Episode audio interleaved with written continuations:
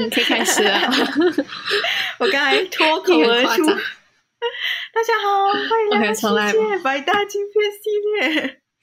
以防有人不知道，以防有人不知道，这个是我们做的另外一个系列的 podcast。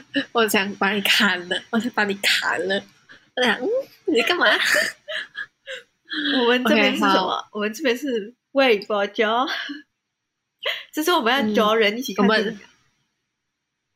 对，我们家没有这么正经的开头兼自我介绍过。其实我们要嚼人一起在家，就是防疫看电影、看电影、看电视剧、看漫画、看动画，whatever，随便什么，whatever。这个、这个、这、这个推荐名单真的是主观想法，然后你可以仔仔细想一下，你要不要去看。真的有点长，而且我们的那个审美口味又 range 有点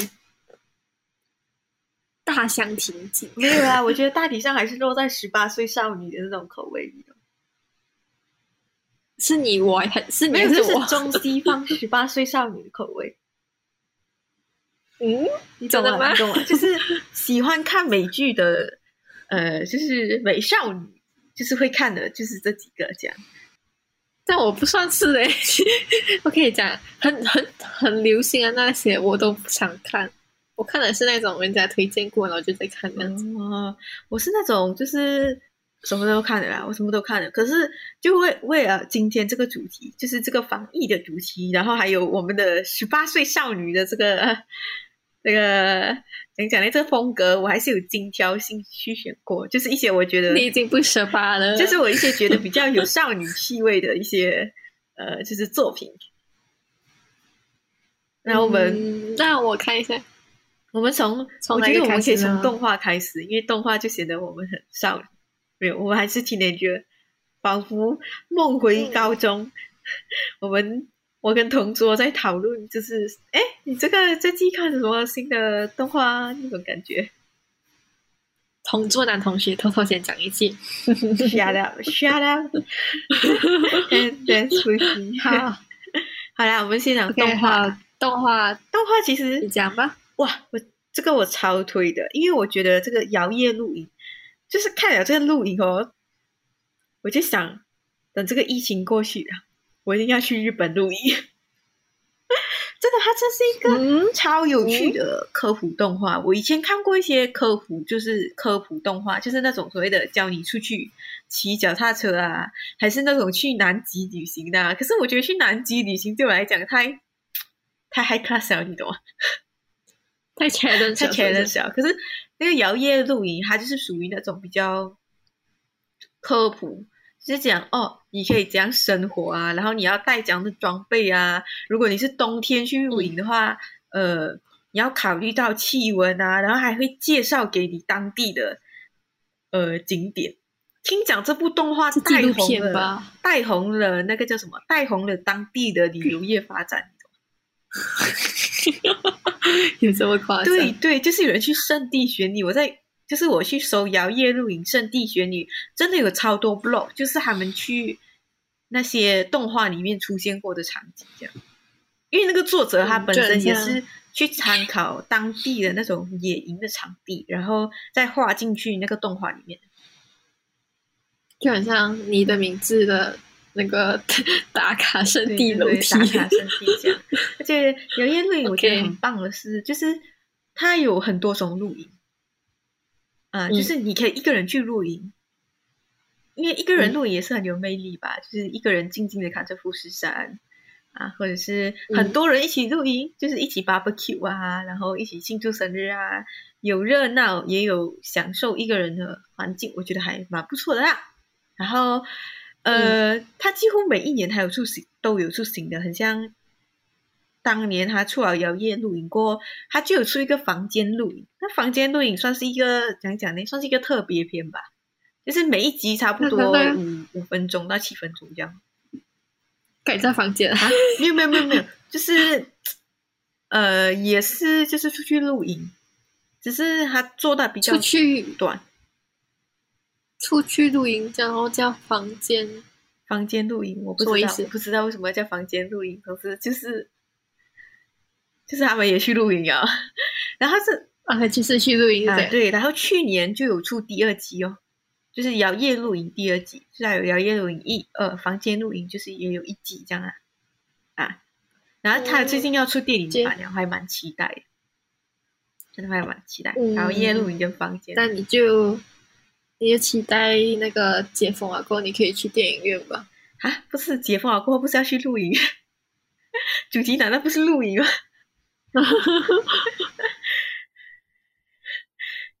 然后第三部是《佐贺偶像是传奇》，简单来讲就是一群僵尸。他们被复活，然后成为地方偶像的故事。哦，这题材所以同时他们的歌呢，又包括了什么电音，然后还有呃 rap rap battle，然后还有所谓的就是呃那个叫什么，叫 rap battle，然后还有什么重金属摇滚乐。第二季他们这把那个在舞台上把吉他砸烂，还有那种还 有那种玩摇滚乐的风格。而且他们的歌超好听，我跟你讲，我以前也算是有追这种所谓的偶像番，包括《歌之王子殿下》啊，好幼稚啊！你有看过吗？《鸽子王子殿下》？你终于说到一个我终于看过的戏。然后我以前有是追过《Love Live》，就是你搞你搞你，然后过《Love Live》越做越大，我就没有看了。那所以我是听听人家看人家，然后我是没有什么参与。鸽子《王子殿下》那时候我挺风靡的，但是那时候我已经开始接触嗯大美人世界过后，我接触那个《歌之王子殿下》的时候，其实是有带种带着一种邪祟的心去看这个这这个东西。OK，可是《歌之王子殿下》真的就是没有让我很惊艳的。把佐贺偶像式传奇，我觉得他他有以前的，就是以前的偶偶像番所没有东西，搞笑，他很好笑，就是你可以想象到一群僵尸变成偶像。跳僵尸舞什么谁像，而且还有一点洋葱，你懂吗？就是有一种悲情在里面，因为他们是僵尸，你懂吗？就是他们经历过一些死亡，然后没有重来的机会，他们要跟过去做告别。就是他可能看到他的爸爸，他让勉强讲：“哦，我不是那个谁什么，我只是长到像你以前的女儿而已。”你懂吗？就是那种洋葱哗啦啦啦这样，偶尔给一点洋葱，加一点搞笑，他就是什么元素都有，搞笑、地方偶像，然后还有什么呃悲情元素。还有什么武打元素、rap battle 啊，什么阳光少女元素什么的，就是他什么都，我什么都要一点，对吧？我全都要，大杂烩全都要，大杂烩，这样杂烩的很好看。嗯，对。然后接下来第四部《圣女魔力无所不能》，这个是新番，而且是。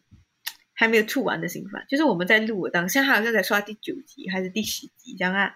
我事先去看了，你还拿出来？事先去看了他的呃漫画跟小说，我觉得制作应该不会太崩啊。首先我必须要讲这个，它就是那种所谓的异世界题材，你懂吗？你会不会毒奶？哦，不会不会，因为它差两集而已嘛，两集有什么毒奶？差两集哦。OK，好，然后啊，你有。看过所谓的异世界法吗？你懂异世界法的套路吗？S O 就是呃，男主角在现实生活中是一个废柴，然后突然间死掉，然后穿越异世界，然后有了超能力，然后狂收后宫，什么之类这样的。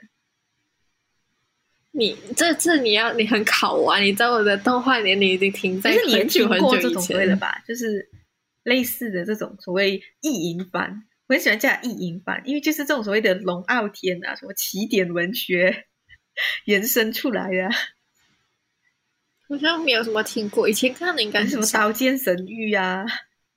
啊，对，我跟你讲，刀剑神域啊，什么呃，其实我觉得圣女魔力无所不能。我之所以推荐这一部，是因为它是属于那种很舒服的凤傲天。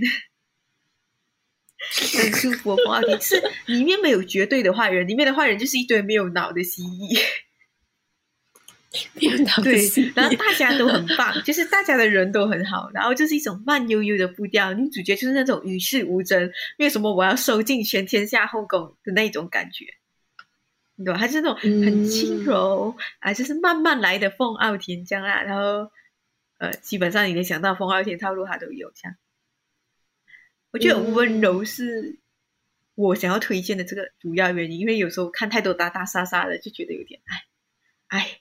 唉，如果你真想看打打杀杀，去看《Overlord》就好了。打打杀杀。然后接下来的一部《爱书的以下 课上》，其实它也是一部风傲天，只是这个风傲天它的主题比较特别一点，就是爱书，而且还是我觉得还有点像无知转生的，你懂吗？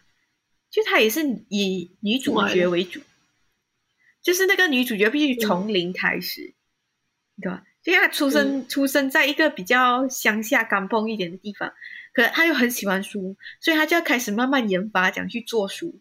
比如讲哦，那个印章就是印书的要怎样用，然后要怎样做纸啊，然后怎样慢慢改善他的生活，然后怎样去经商，怎样用他一点的手，怎样用他的手艺去经商，然后加入神神殿啊。做见习女巫啊，巴拉巴拉，就是你知道，就是一步一步慢慢登上凤傲天的宝座。可是这部片也是非常的温柔，而且他还有爱书这个 tag，所以我喜欢。你知道的，我是一个很爱书的人，契合上，对，很契合我。嗯，我喜欢这种温柔的凤傲天，真的不要太多打打杀杀。嗯，可是下一部又是很多打打杀杀，基本上每一集都在打打杀杀，而且。还打到非常的十八禁了，恶魔人 Cry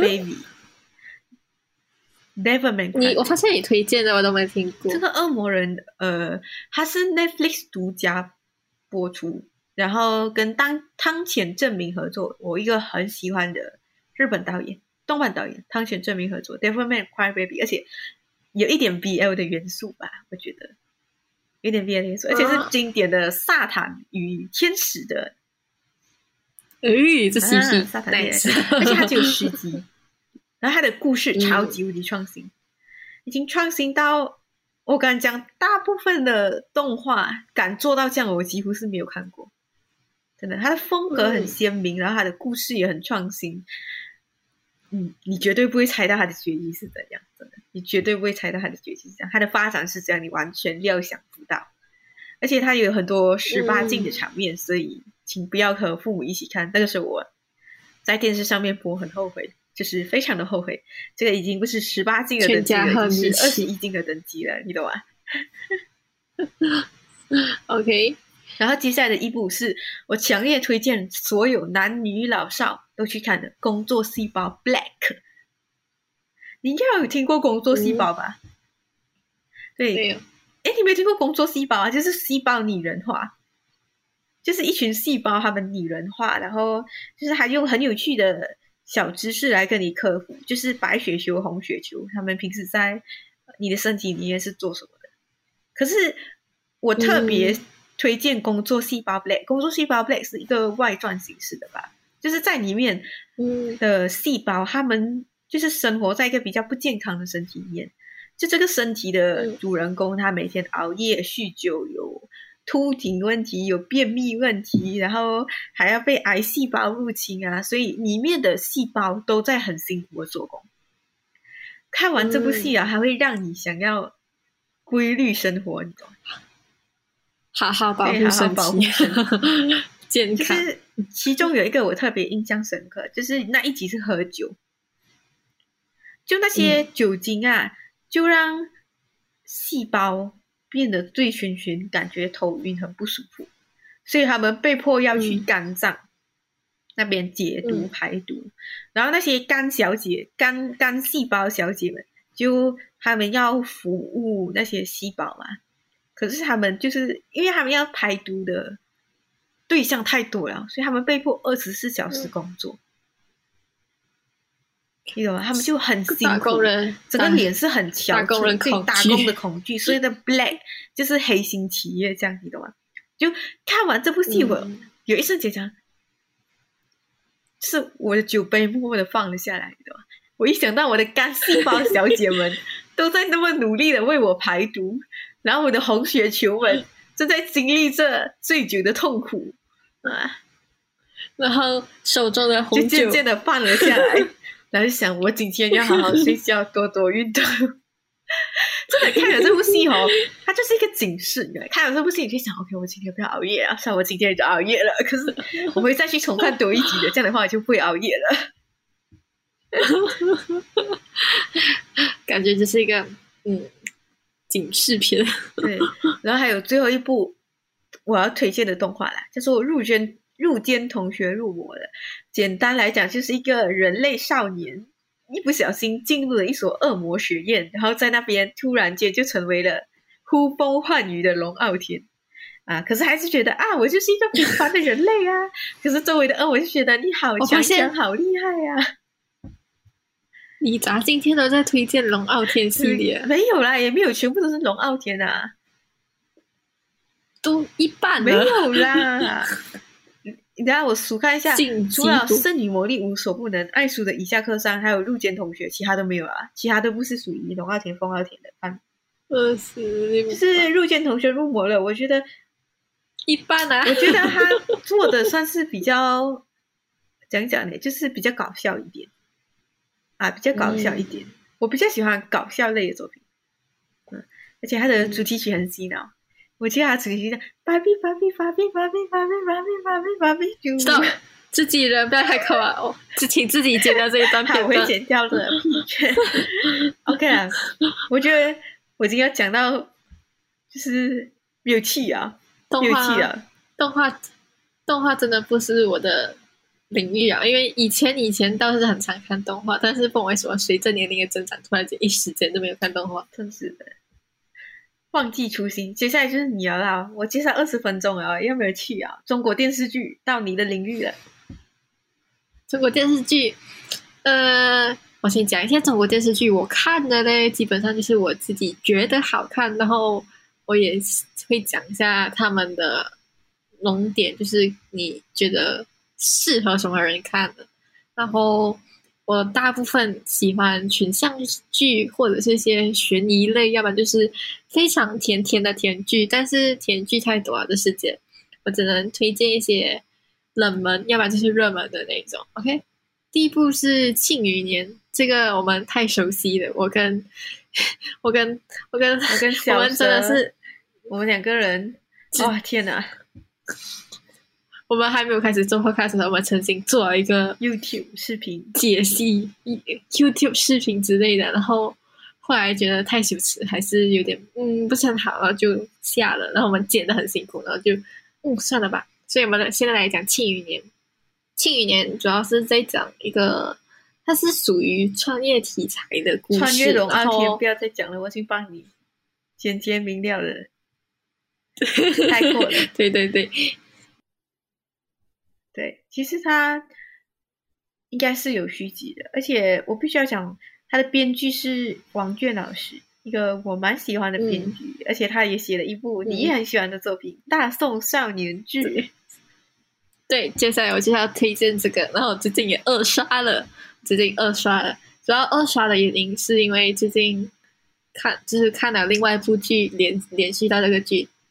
所以主要是在讲大宋年间，然后有一群少年，他们为了就是保护国家、保护保护自己的王朝，然后去对抗他人的故事。这整套戏的剧情大概就有三十多吧，三十五集以内，呃，蛮快的。就是你们可以看到，就是他们是在一案或一案，然后呃，主角团都很鲜明。有什么智慧担当啊，打手啊，要不然就是，要不然就是有很多，就是你可以看到一一个一群人一起，一群少年一起维护自己的国家那种正义感，是蛮好看的群像戏来的。然后，呃，我也希望王娟能快点写《大宋少年之二》，他已经被大家常常，他已经怕被人家大家吹《庆余年二》《大宋少年之二》，嗯，大家希望他快点写出来。然后接下来讲的其中一个联系就是《御赐小仵作》，是最近的一个小甜剧。为什么会看它？是因为里面有一个女主角叫苏小彤，超级可爱。然后就是人家常常都会叫她女儿这样子，你知道吗？就是太可爱了她。然后她在这个剧集里面是饰演一个仵作，简单翻译就是法医，但是跟法医一点点差很蛮，就是啊，就是他会解剖尸体那些之类的。OK，他会验尸就对了。古代去，然后有点凤傲天。嗯，简单的翻译就是法医啦，就是。然后他跟男主角是一个王爷，然后也是一个这样讲查查探案的，OK，探案的，就是好像类似警察的感觉，你知道吗？一个警察跟一个仵作，然后就开始调查整个事情的发生，发现呃，什么男主角的爸爸是到底在哪里呀？然后女主角的身世是怎样啊？整部剧的节奏是偏蛮快的，就是你可以看得到男主角跟女主角是完全的打工人。零零七的那一种，然后送礼物都会讲，我都没有看过你，我都看到你在做工，你你几时都空做这个东西给我的。他讲，嗯，我在睡觉的时候做的。嗯，这这部剧让你会感觉到真的很好看，然后而且那些男女主的三观蛮正确。为什么我要这样讲呢？因为我们的 要求已经高低了吗？只要是正常人就可以。因为电视剧的。三观都不太正确，什么女主欠钱也不用还的那些，嗯，我看到这个女主欠钱还，我就这一点就给她一百分。好了，接下来，亲爱的，热爱的，亲爱的，热爱的是一个甜剧，然后之前都很红，我也不多做赘述，就是讲一个女孩子，然后偶遇，对这个电竞大神，只要这整部剧最吸引我的点，应该知道是什么。一定不是电竞电竞吧？呃，电竞算是一部分，大概是电竞是驱使我去看的动力。但是最后，最后为什么喜欢这部剧？是因为整部剧的甜的氛围是恰到好处，然后刚刚好那种。然后当时也很红，然后吸引我去看，我就看，嗯，不错。因为主要是杨紫跟李现这两个人是蛮不错的配对。嗯，CP 这样子，主要是这样。然后，如果你们喜欢看甜剧，真的喜欢看甜剧，真的一定不要错过这个《亲爱的热爱的》。其实想要甜剧哦，我也想要蛮推荐一个叫做《月光变奏曲》的，就是他是虞书欣跟金宇熙演的，就这两个算是当红小生的吧，蛮红的吧？最近的当红蛮红的，而且我最近也在看一些恋爱甜剧啊。其实我还蛮犹豫的，就是在这这《月光变奏曲》哦，它是编辑跟写手之间的爱情之类的。嗯，呃，然后我上一部看的是什么？我什么城池堡垒啊？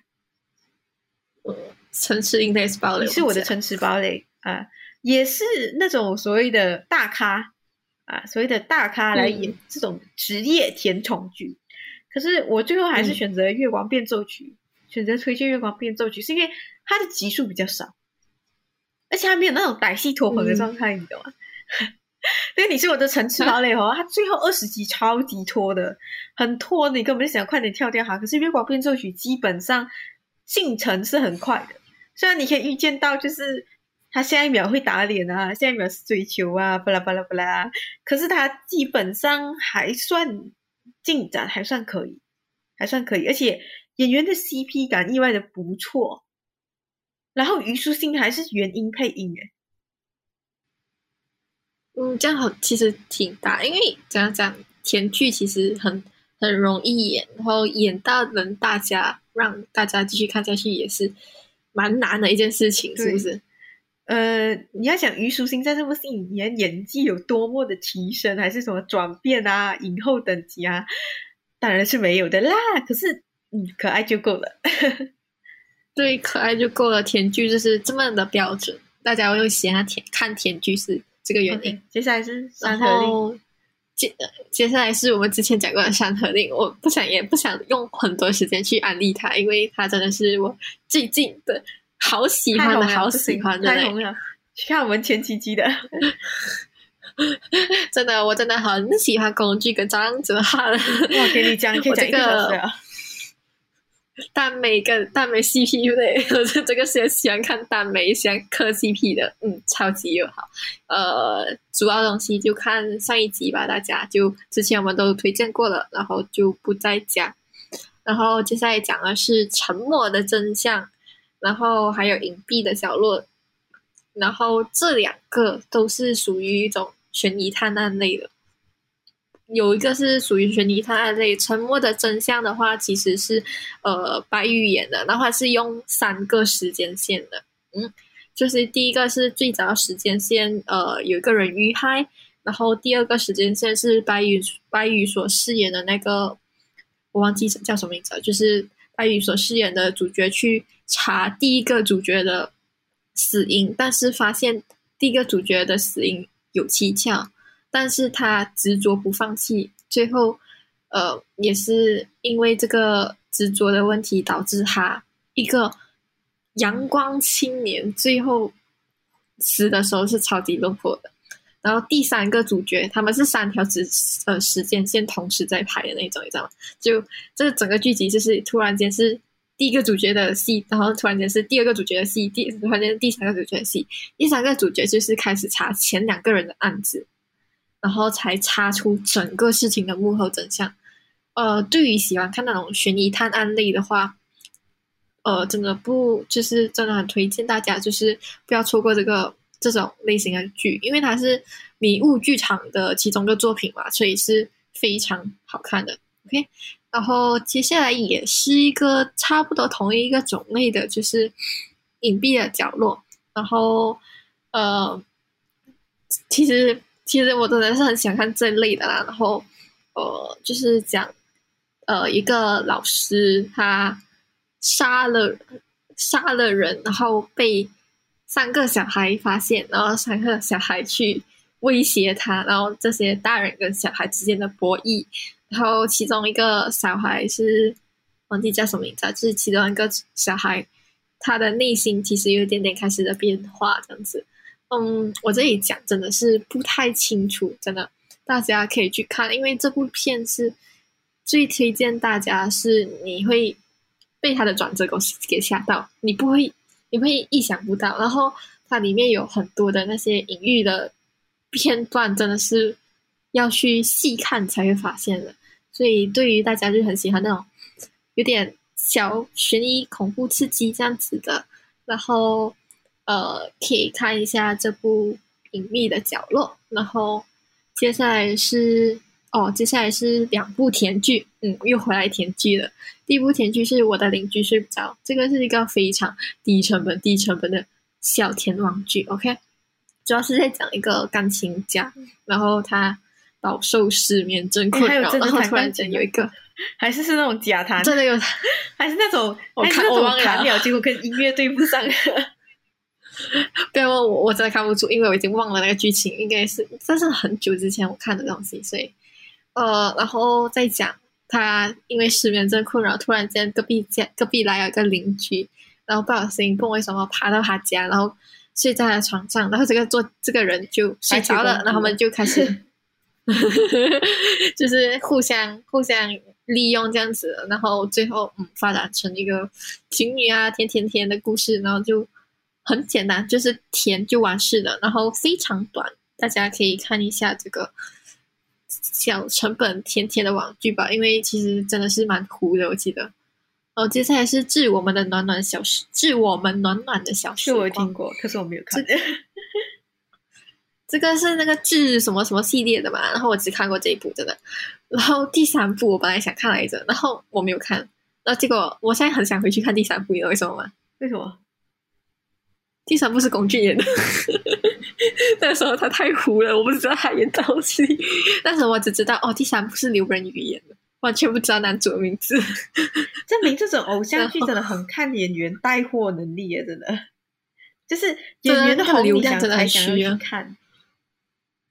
对，但是这个致我们呃叫什么？致我们暖暖的小时光，这个是蛮好看的，是因为。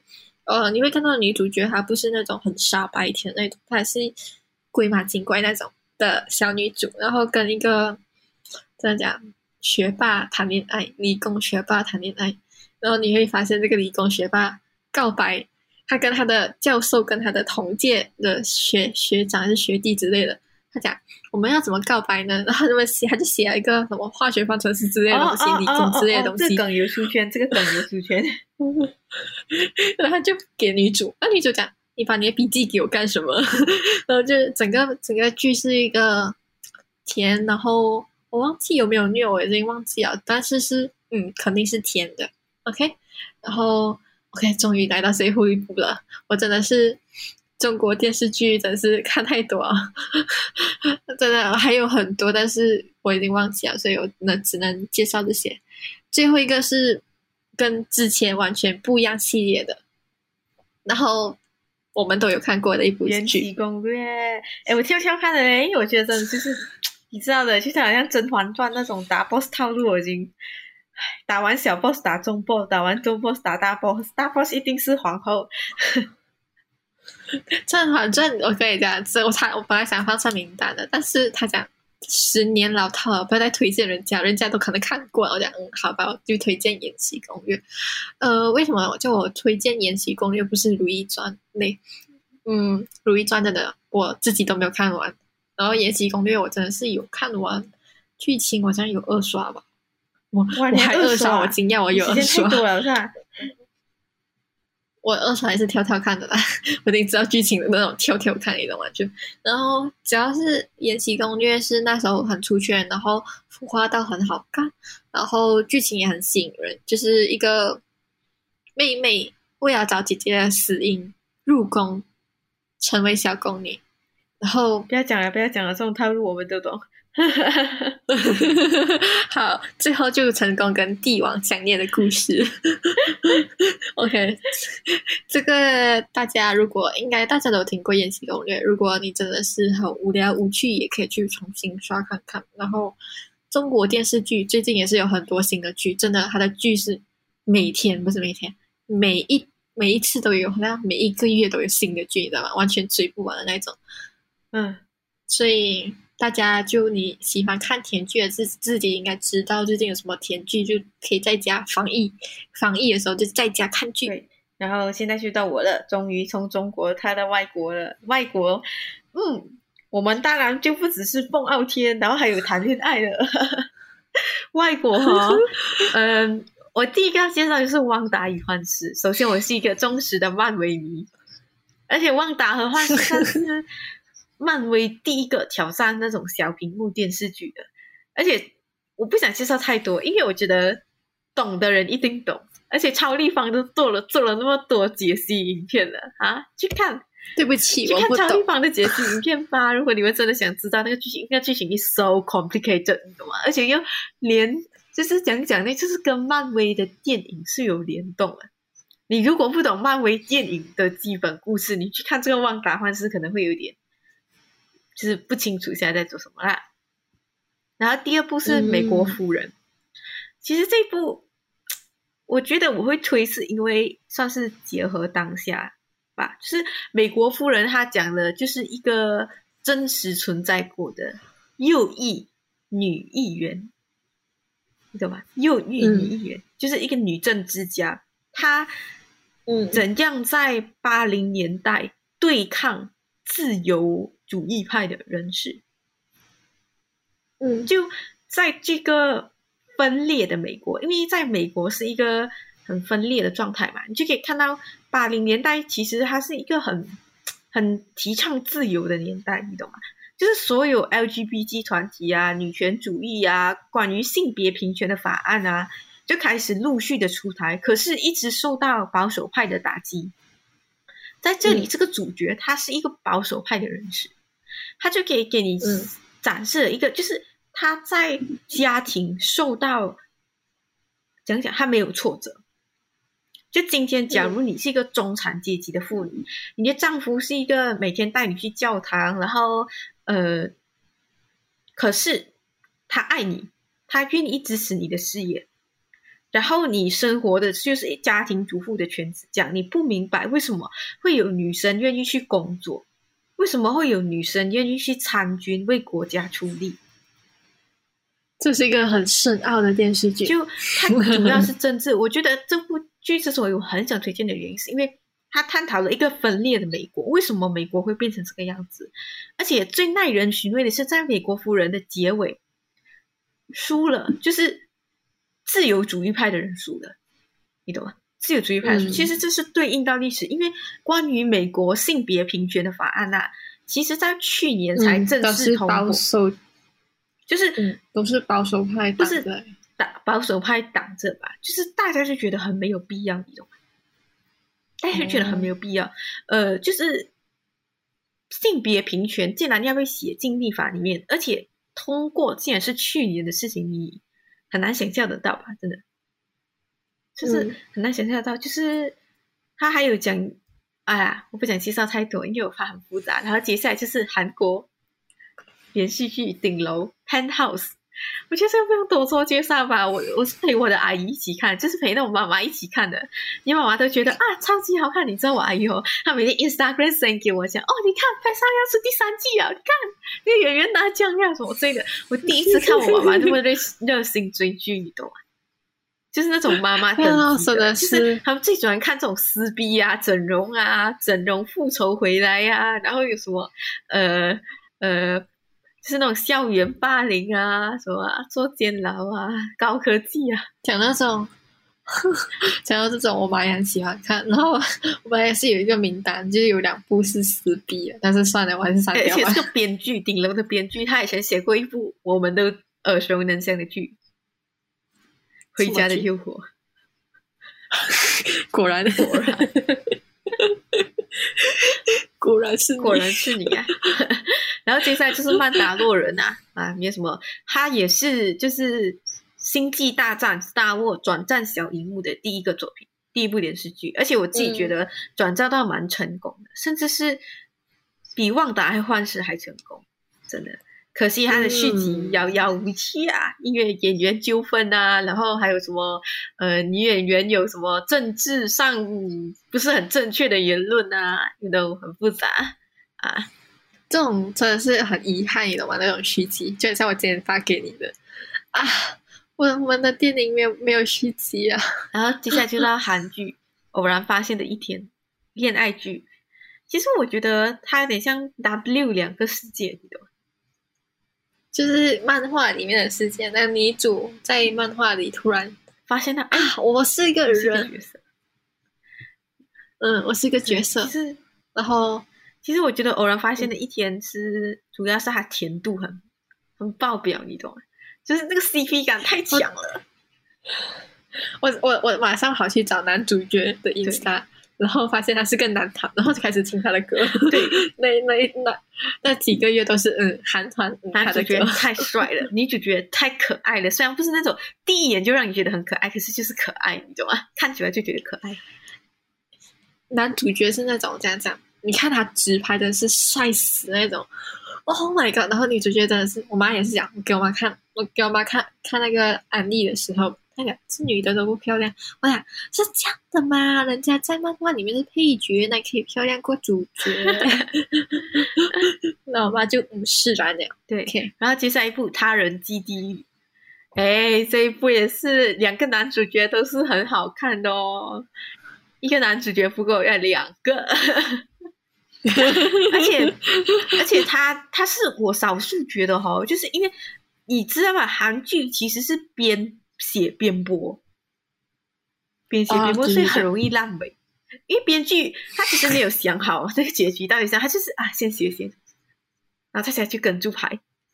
可是，然后，然后就突然间把他写死，对，突然间就突然间把他写死。可是 《他人基地狱》是呃，它是小漫画改编的嘛，漫画改编的，所以它的结局基本就是已经定了。再加上呃，编剧本身的功力也不错。所以还就是满满时机，而且也没有太多，就是所谓的先播，然后看观众反应。它是那种很精心设计过的一个，我觉得它有点像是隐秘的角落那一种类型的啦，就是那种悬疑惊悚。可是，他很认真的讲了韩国现在的困境，就是所谓的职场文化，那还有所谓的想要赚钱啊，被同才欺压。呃，就是住在一个非常小的房子，里很糟糕的邻居什么的呀。现实生活就是地狱啊！现实生活就是地狱啊！你不需要看戏，你生活绝对是地狱的。然后还有最后一部《哲人王后》，应该是你的吧？你推你想推荐的？这是这是我推荐的。这是最近看的吧，然后就是最近是最近的话是指好像前几个月吧，最近看的戏，然后它也是一个穿越剧，然后题材也很老套，它就是一个韩版的《太子妃升职记》叫什么？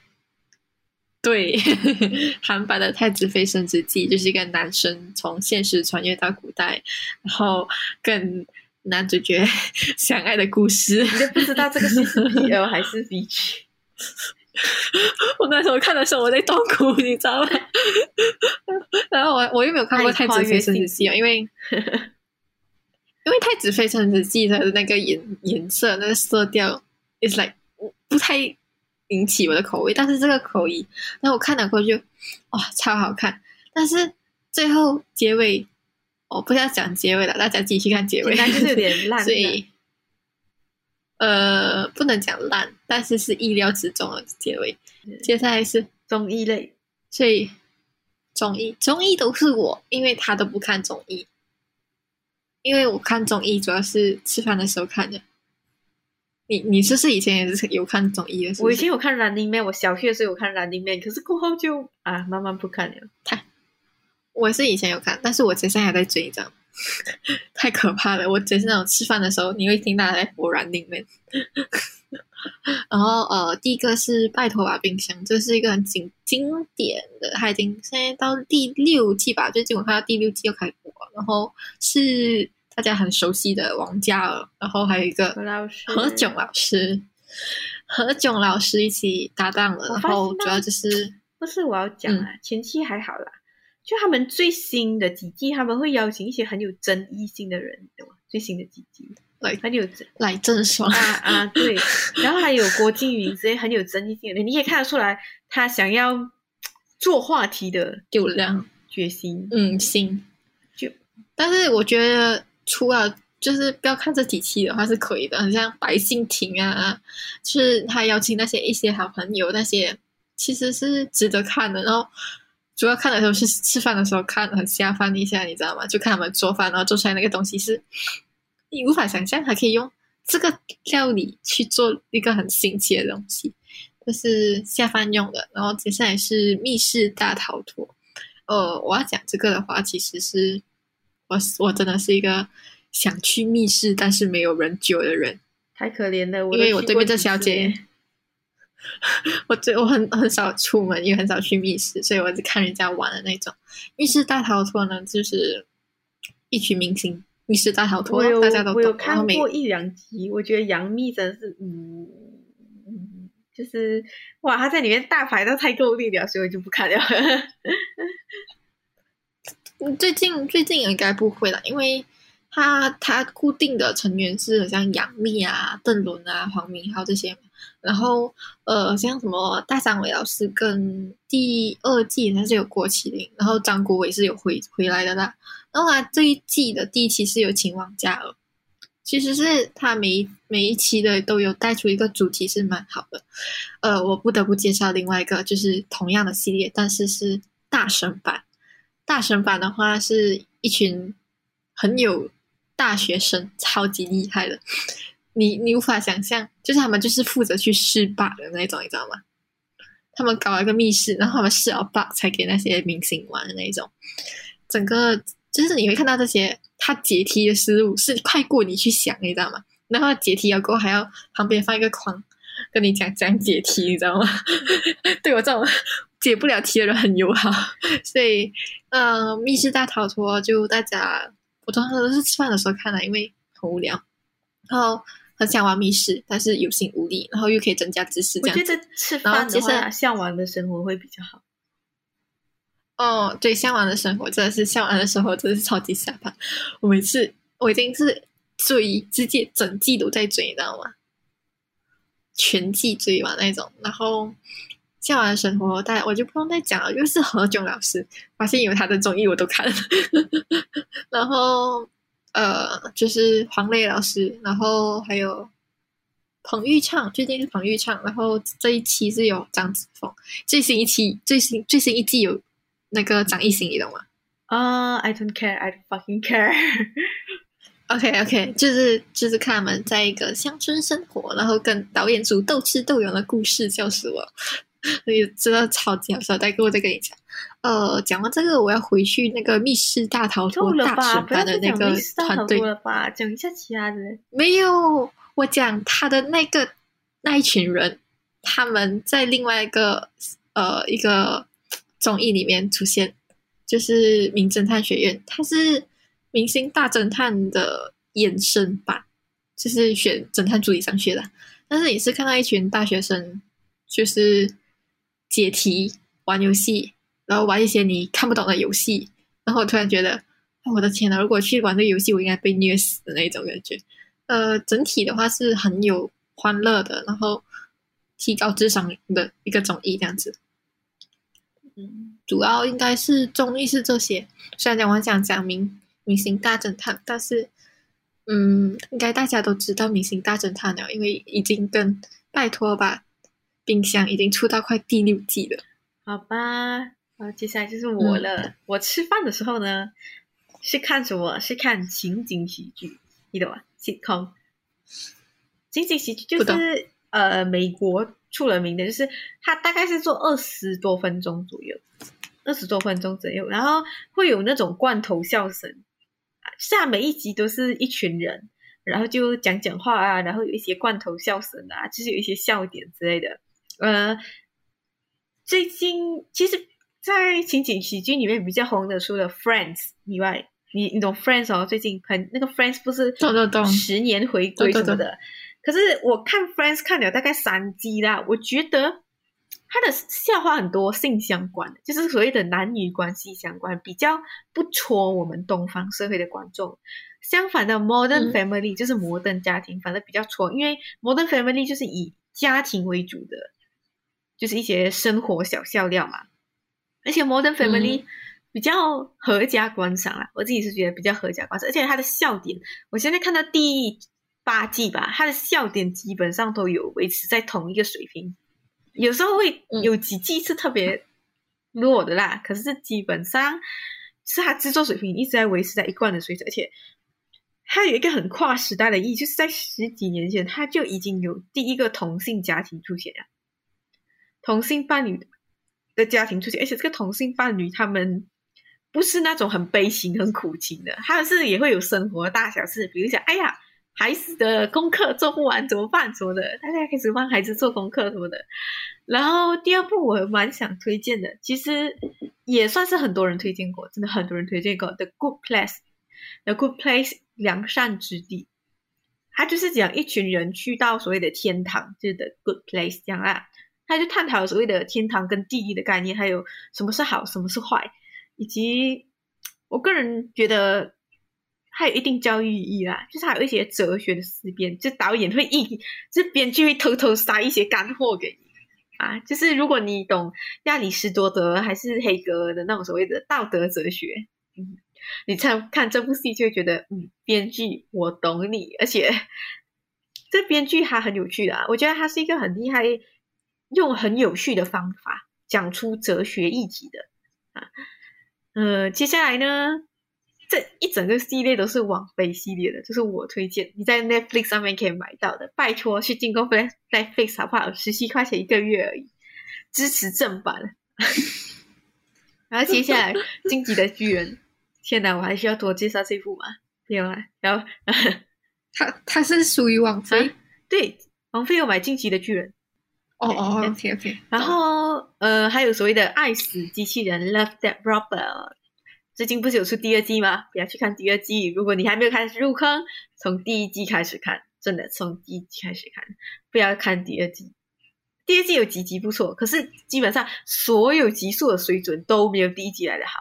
然后接下来我们要讲一部也是 Netflix 买下来的科幻的。就是，而且一季做到不不如一季的《黑镜》《Let Mirror》，我相信你应该听过吧？黑镜，呃，在这里我只想推荐《黑镜》的第三季，因为第一季啊，第一季除了就是那个英国总统跟猪叉叉 Y Y 的那一集比较劲爆，基本上它的第一季的第二集跟第三集都非常的普通。第二季有不错的，可是基本上它需要你有很高的鉴赏能力，还有对英国黑市幽默，就那种黑色幽默有一定的鉴赏度才去看。真的，第三季就是那种标准的，而且是每一季的水准都蛮平均的。然后到第四季，它就属于比较个人风格化，我不太推荐。然后第五季很烂，不要去看。所以黑镜基本上我只推荐第三季，而且第三季好像就有六到七集吧，所以你真的是可以去看一下，真的很多经典集都是在第三季。然后接下来呢，就是我自己觉得算是蛮不错的一个动画，叫做《异兽魔都》啊，它是属于那种全员恶人。让人想到另外一部同期的《全员恶欲》，可是那一部做的很烂，可是这一部《异兽魔都》做的很好。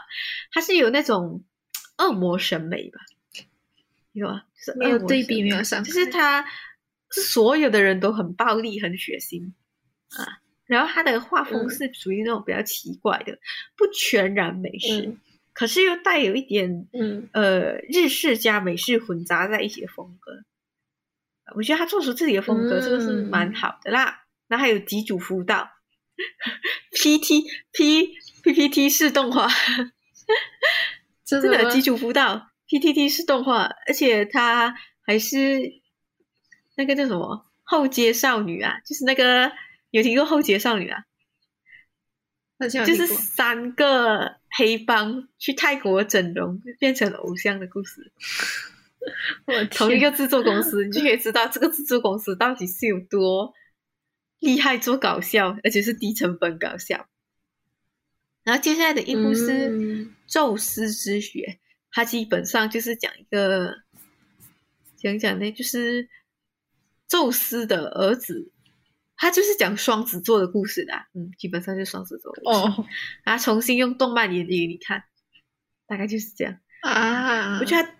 我觉得它的制作上蛮精良的，而且对于你理解历史会有一定的帮助的。如果你连赫拉是谁、宙斯是谁，他们代表的是人是什么都不知道的话，啊，就是你是希腊哲、希腊历史小白，麻烦你去看一下这部，很简单的介绍给各个神的几个特几大特色。然后还有呃一部女人的碎片。其实这个女人的碎片哦，它整体而言普通，可是它前二十分钟是一镜到底的经典，你懂吗？就是女人碎片，它是算是给比较给高年纪的观众吧，就是讲一个母亲怎样面对丧子之痛，就是她生下来的孩子一出生就夭折掉了，所以大家就开始互相怪啊，你像她的家人，就是她丈夫那边的家人就开始怪产婆，啊，她的丈夫也很忧郁。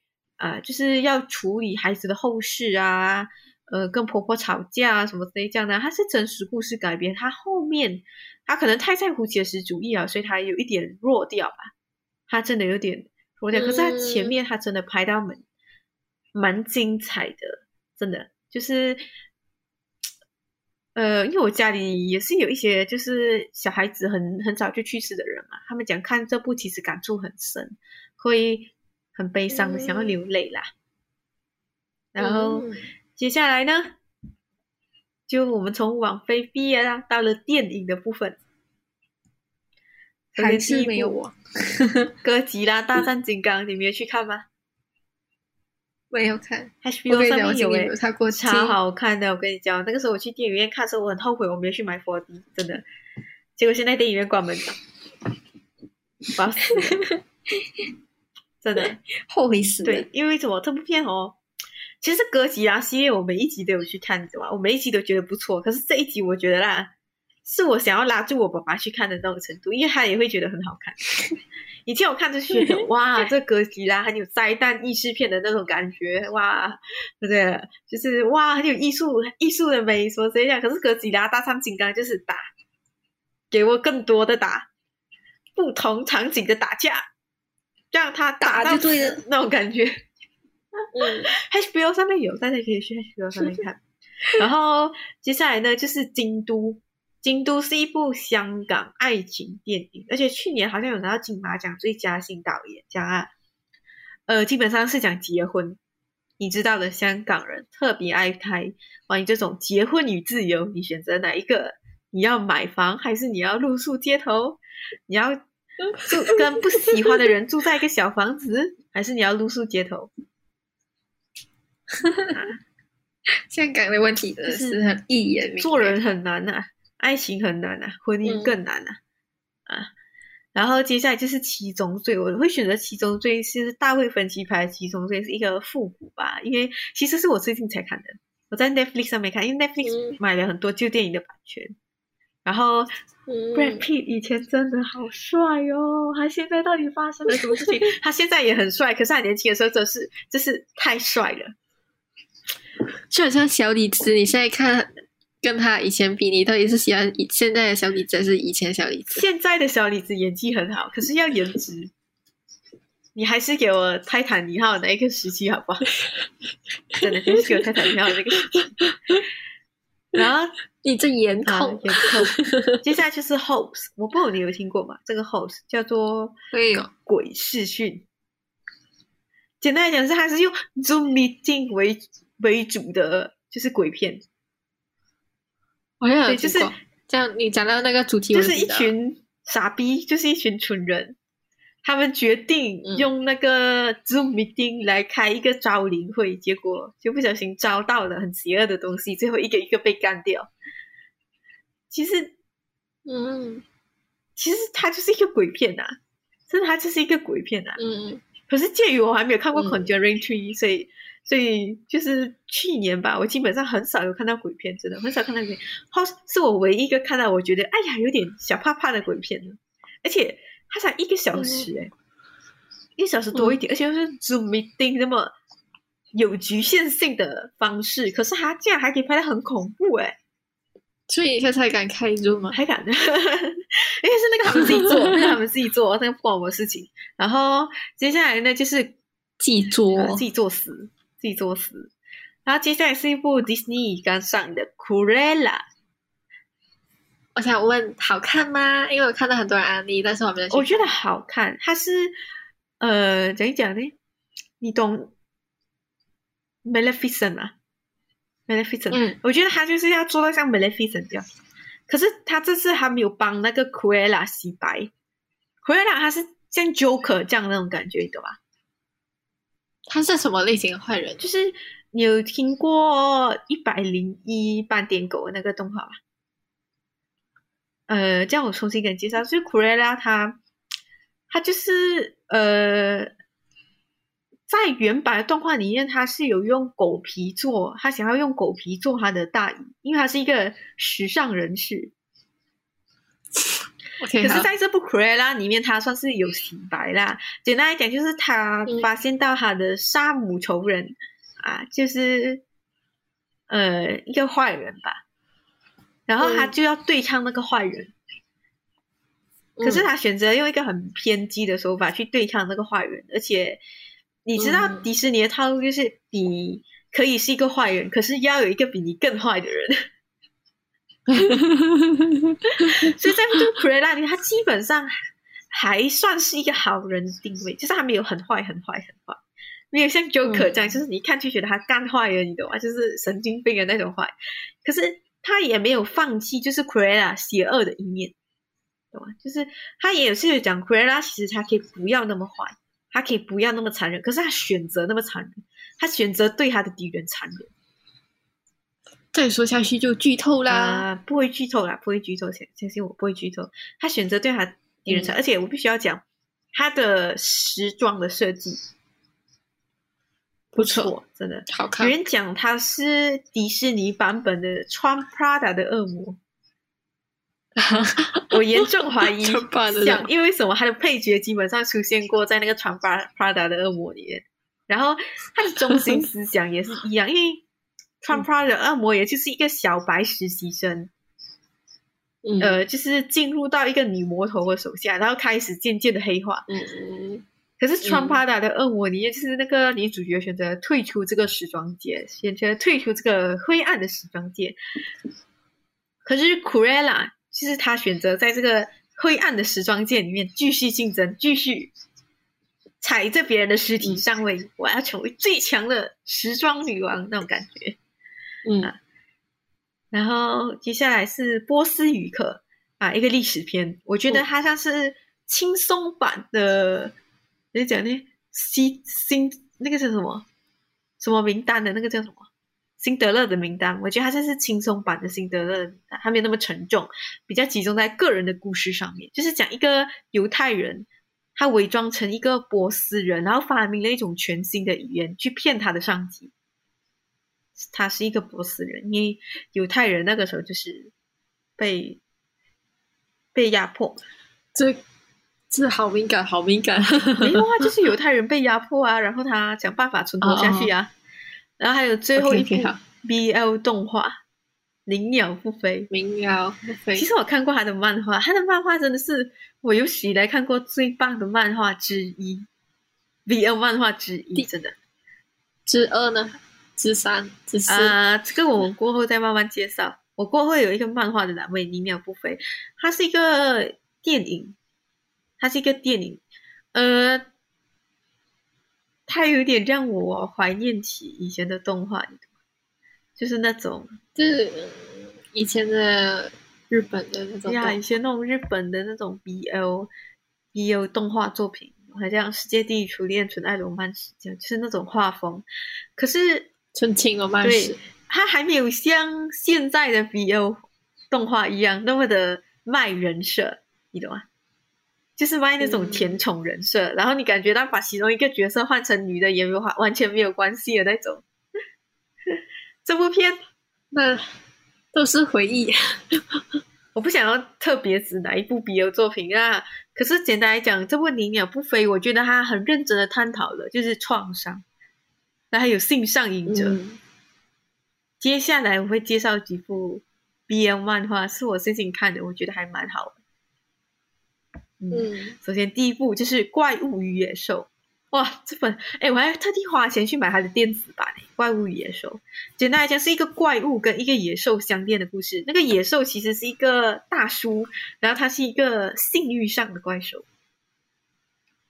嗯，就他类似有神秘的超能力，能够影响人的心智，所以被追捕，然后遇到了一个怪物，那个怪物就非常的丑陋。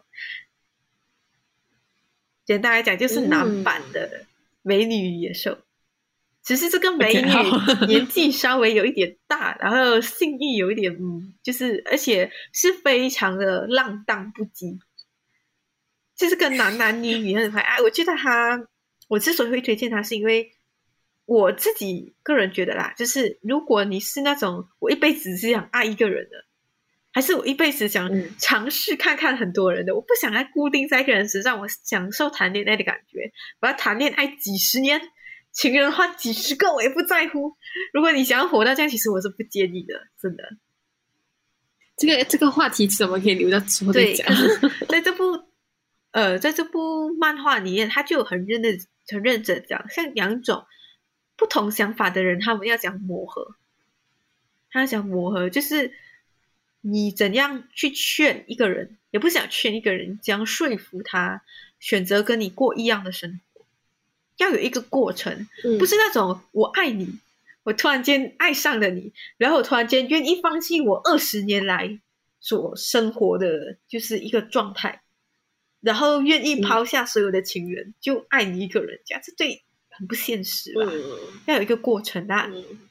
然后，呃，我想要推荐第二个漫画是八田百田，好像听过，你应该听过，因为他是有一个超级出名的画家，他已经画了十多年了，BL 漫画家，他叫做哈鲁斗，我们我们每次叫他何润东老师，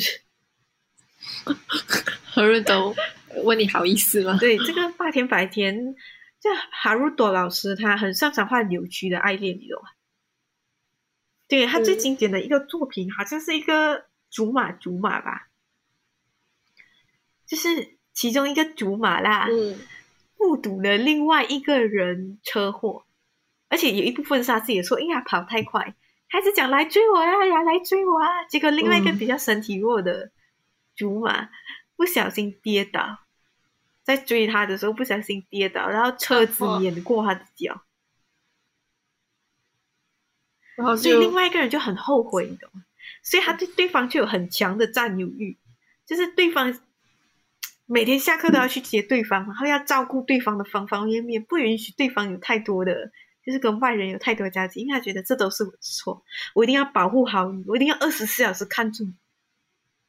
Oh my god，真的好好强势！可 是这种另外就是那个受伤的人，其实啊，到最后才一个反转，就是讲他其实是故意的，他享受这种被控制的过程，他甚至利用对方的罪恶感，把他牢牢的抓在心里面，你懂吗？一个抖 S，一个抖 M，我觉得是两个抖 S。哎，不是两个抖 S 间，两个抖 M，就是他们各有抖 S 跟抖 M 的一面。他们两个人的爱都是非常的扭曲。我讨厌看这种扭扭曲。对他所有的漫画都是这种扭曲的风格。我觉得八田百田算是不那么扭曲的，就是他企图就是让两个扭曲的人得到救赎，通过彼此的爱得到救赎。然后还有最后一个是非常温馨的，而且是在。日本的二零二零年度 BL 大赏作品里面拿到第一名的经典杯子蛋糕，就简单来讲，就是一个四十多岁的大叔，可是他非常的可爱，而且又他他很喜欢吃甜点，可是因为觉得啊自己是大叔，怎么好意思去那种甜品店呢？跟那些少女坐在一起，这样，嗯，就像大叔喜欢少女少女这样的东西。对，然后呃，像这种无欲无求的大叔呢，就遇到一个年下忠犬，咦然后年下忠犬就讲啊，我带着你一起去吃蛋糕吧。然后就是年下忠犬就是努力追人，到最后大叔敞开心房，哇！我跟你讲，其实。经典杯子蛋糕是很传统的日本漫画套路，日日本漫画套，甜甜甜甜甜甜甜甜甜到要死，甜到要死，真超甜。嗯，而且我必须要讲啊，突然想感慨，其实我看漫画啦，我看漫，我最近看漫画，我几乎每天看两三本漫画，导致于 BL 漫画我真的全部都看完了，就是最近最这。两年更新的 V O 漫画我全部都看完了，于是我就开始去看 Webtoon，就是韩国的那种 Webtoon，懂吗？就是那种滑动式的。我必须要讲，他们属于比较超超日本漫画的人设，可是他们没有超日本漫画的分镜跟线条，让你觉得天哪！你是习惯了日本的那种分镜跟线条的话，你看韩国会有那种不适感吗？我觉得不是不适感的问题。我有看过几个 webtoon，他们是他们的线条，就是他们的分镜，其实他们有注意留白的空间，就不是每一页都是满满的人物占比，然后人物好像脸都是一样，眼睛都是一样，没有什么呃特别的角度什么的。其实有一些 webtoon 画的不错，可是大部分的。都很糟糕，大部分的都在卖人设，就是非常快餐的，他们不会去很很纠结于剧情。至少我看的大部分啊，我看了差不多四十多部，基本上都是在卖卖人设。别吐槽了，我们只是来推荐的。呃，就我只是发表一下感想，因为其实我也有看一些比较好看的文本，像《他人即地狱》。他他基地也是 o o 然后过后才发展去拍电视剧嘛。我也是有去看他的 o 就是他的漫画，其实不错的。就分镜方面当然是有待改进，可是他的故事是不错的。但大部分的韩国漫画他们都没有像日本漫画那么的在意剧情吧，在那么在意剧情。但是在意剧情的都蛮火的，其实啊，对我真的只要你剧情好一点，基本上就会火了。真的，只要你剧情好一点，基本上。就像那个叫什么？有个之前那个出了 B J 在出出了 B J，但还有另外一个忘记啊。那个都是那个 S 困困困住一个 M 的那个哦，那个好像这样，可是我好像不太记得了。忘记名字哦，然后到最后就是介绍一本书啦。我最近看了一个很有趣的书，叫做《爱的开放式》，你觉得这个书在讲什么鬼了？